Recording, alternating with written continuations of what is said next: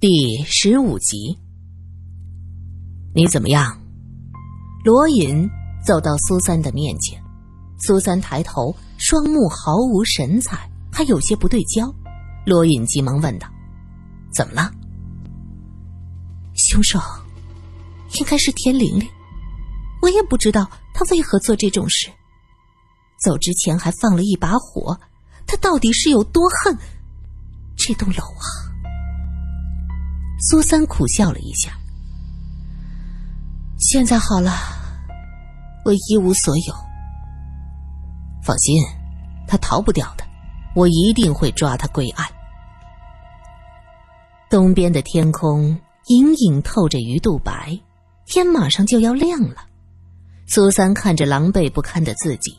摇摇头，叹气道：“现在好了，我这个样子跟逃荒没什么两样。走吧，我帮你找个地方先住下来。”什么？他住在这儿？萧琴睁大眼睛瞪着罗隐：“我说你什么意思啊？”好了，就暂时住在这儿，等抓到凶手，我帮他找新的地方。萧晴听到这话就笑道：“哼，主要是你大早上跑来吓我一跳，我这够宽敞。苏小姐就住在我这儿好了，住多久都没问题。”他微笑着对站在罗隐身后的苏三招手：“苏小姐，快进来呀！真是不好意思，麻烦你了，法医小姐。哪里哪里，反正我这房子够大，住得下。再说了，你是罗探长的朋友。”就是我的朋友嘛。萧琴热情的拉着苏三，苏三被他搞得有些手足无措。这次苏小姐住的地方被烧，和我破案不利也有关系。小琴，麻烦你了。罗隐语气诚恳。苏三此刻非常的狼狈，他的东西都被烧得干干净净，幸好昨晚一身日常的旗袍，不像别的房客还是穿着睡衣。现在头发乱糟糟的，脸上也有着深深浅浅的黑灰，旗袍上溅了很多泥点子。萧琴上下打量他狼狈的样子，心里微微有点得意。这么普通又穷酸的女孩，罗隐怎么看得上啊？人一旦心理上有了优越感，看着不如自己的人，自然就大度很多。他拉着苏三进来，关切的说道。东西都烧了吧？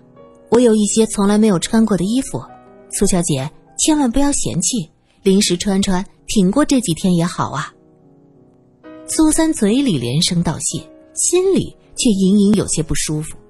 女人的心思，或许只有女人才能明白几分。罗隐看到两人相谈甚欢，萧琴这么欢迎苏三，他很满意，也不做停留。就赶回警局部署抓捕田玲玲的事儿。上午，苏三梳洗完毕，就直奔报社，想找李主任商量一下，能不能预支一个月的薪水。他现在真的是彻底一无所有，就算有了暂住的地方，可也不能吃穿用度全靠着人家萧琴呢。两个人本来就不熟悉。稿子呢？一见苏三，李主任就着急的问着。苏三有些懵，什么稿子？不是你住的房子被烧了，这可是今天早上最大的新闻。这么好的事儿，你竟然没写？李主任一脸鄙夷。我说你到底在想什么？作为记者，新闻敏感度在哪里呀？苏小姐，我对你很失望啊。苏三的眼里全是怒火。李主任，你这样讲话就太不近人情了。人情？我和你有什么人情啊？作为一个优秀的记者，面对突发事件，哎，你竟然告诉我没稿子交，我养你做什么的？苏三气结，什么叫你养我？说的好像自己被他包养一样，明明是凭本事吃饭。他咬着唇。忍住酸楚，尽量保持声音平稳。我现在就写。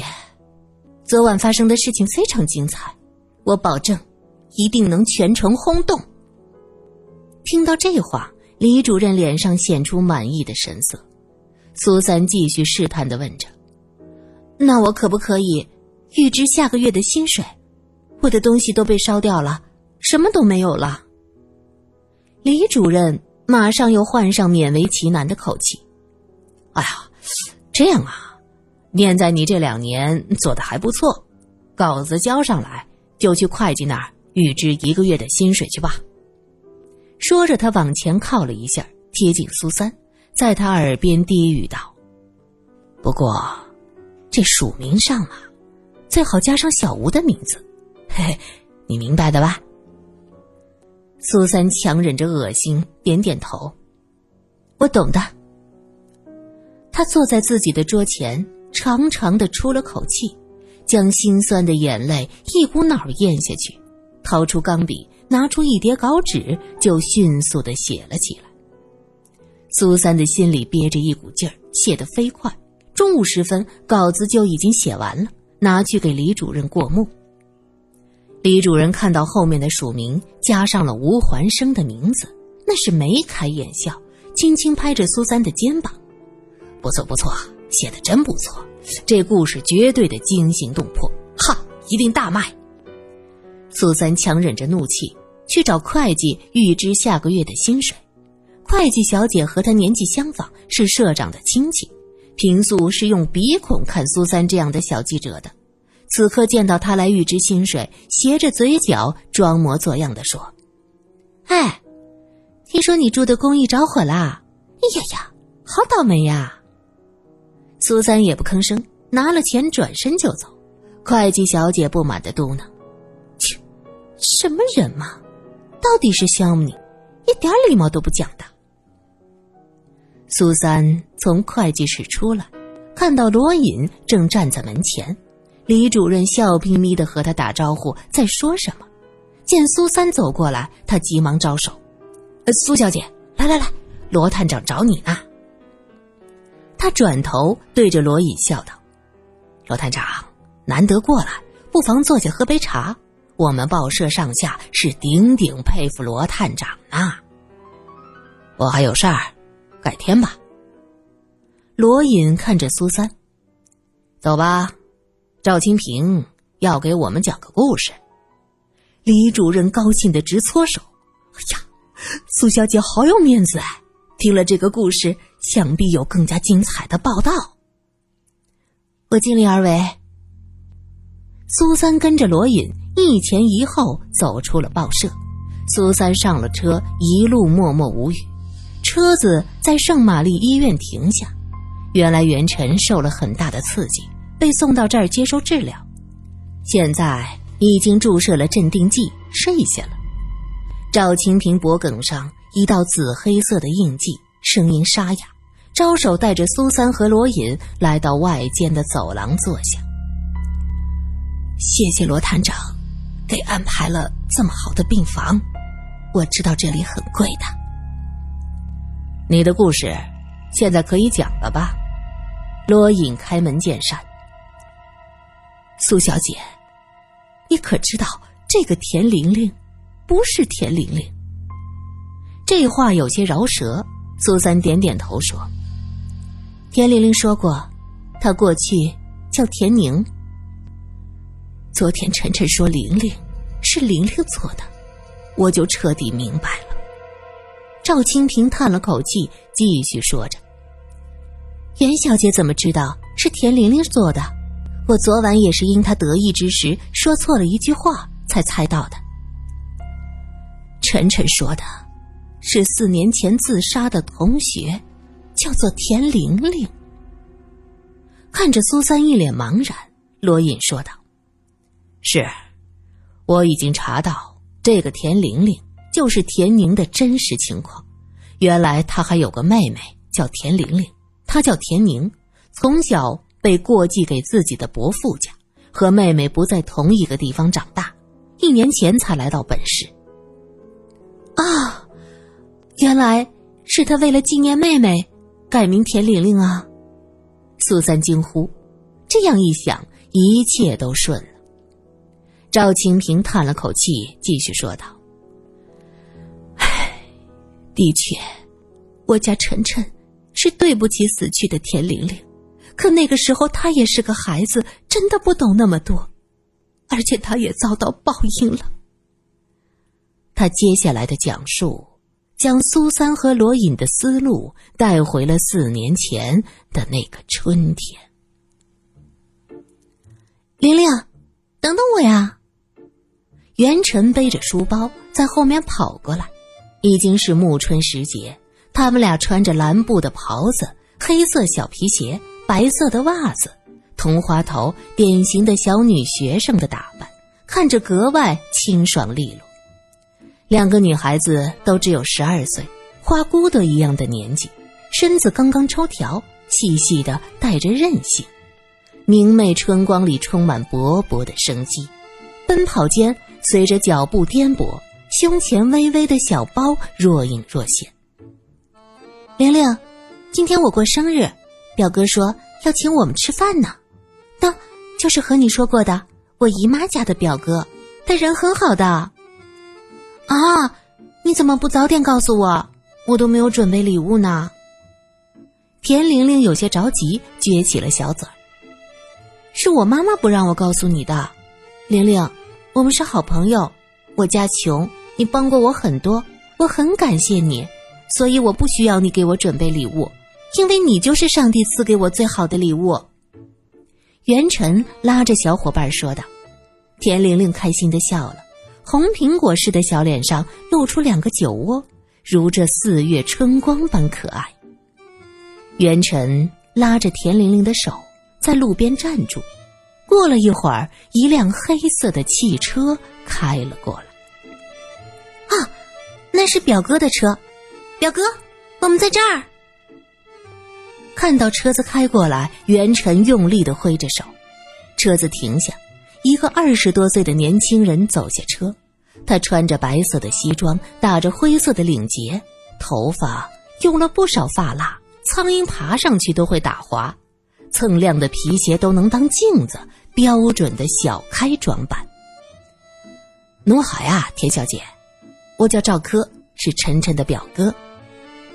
田玲玲低低的叫了一声：“赵先生。”“嗨，不要这么见外嘛！你和晨晨一样，叫我表哥好了呀。”赵柯盯上田玲玲，已经有一阵子了。上个月，他偶然间见到和元晨走在一起的田玲玲，瞬间像是被什么击中了心脏，恨不得扑上去撕扯啃咬。这就是我想要的女孩。太棒了！于是，从来不屑和穷阿姨表妹来往的赵柯，忽然找上门来，各种小心讨好。元辰毕竟是个单纯的小姑娘，看到英俊体面的表哥开始讨好自己，心里美滋滋的。尤其是前天，听表哥说要给自己过生日，她别提多高兴了。叫上你的那个好朋友。叫什么来着？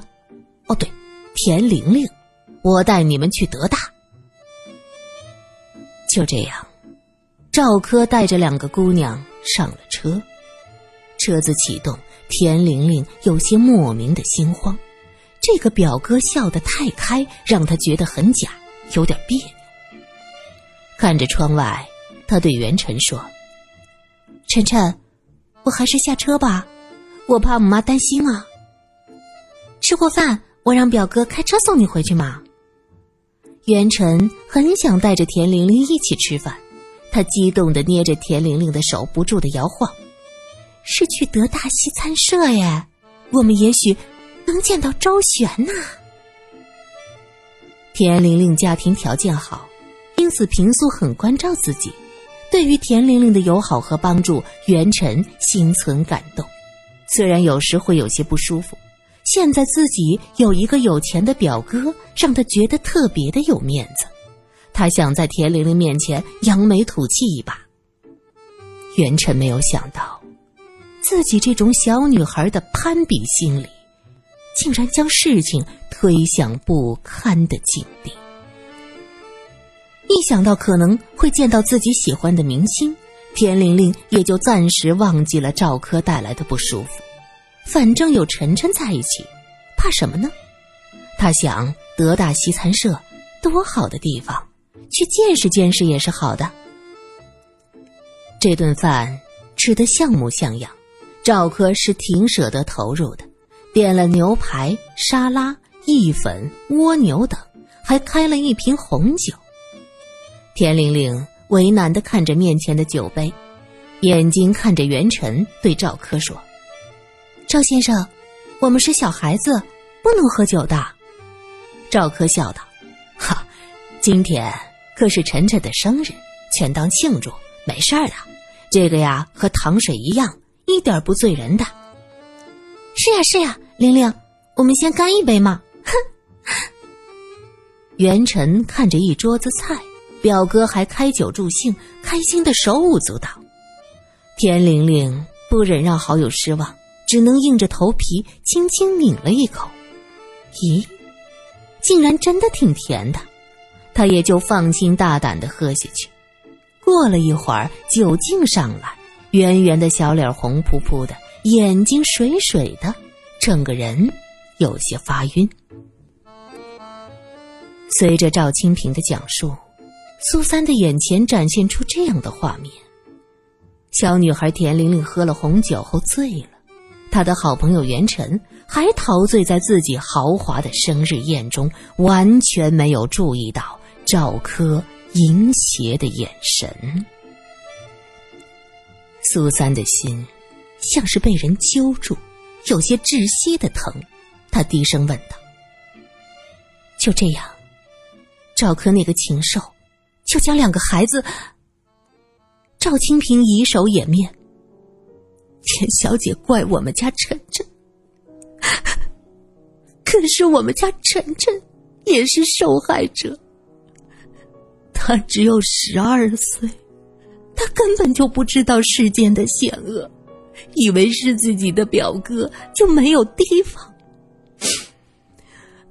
两个孩子醉倒了，被赵克带到一个地方，就他实在是说不下去了，低下头不住的作气着。后来事情发生了，田玲玲想不开，就自杀了。你去警局报案，最后又屈服于你姐姐的威胁和利诱之下，销案了。罗隐的声音带着一些讽刺。赵清平身子一抖，点点头，抹着眼泪说：“ 我是真的没法子。我那男人欠了别人的钱，人家要把他扔进黄浦江，还要把我们娘俩都卖了。”赵警方说，把芙蓉里的房子给我赎回来，再帮我还掉全部的债务。我只能。他的声音越来越低，头也垂了下去。原来，真正的田玲玲才是第一个受害者。苏三叹了口气。赵柯是罪有应得。赵柯不是东西。他连掐带咬，那个孩子身上都是伤。赵清平哭着说道：“我知道，我知道田丽丽可怜，可我们也是受害者，他姐姐不能害我们呀！”苏三气愤的骂着：“这个禽兽，真是该死！”年轻的女孩子轻信他人。这样的事情在灯红酒绿的都市中经常发生，可十二岁还是个孩子，赵柯怎么下得去手？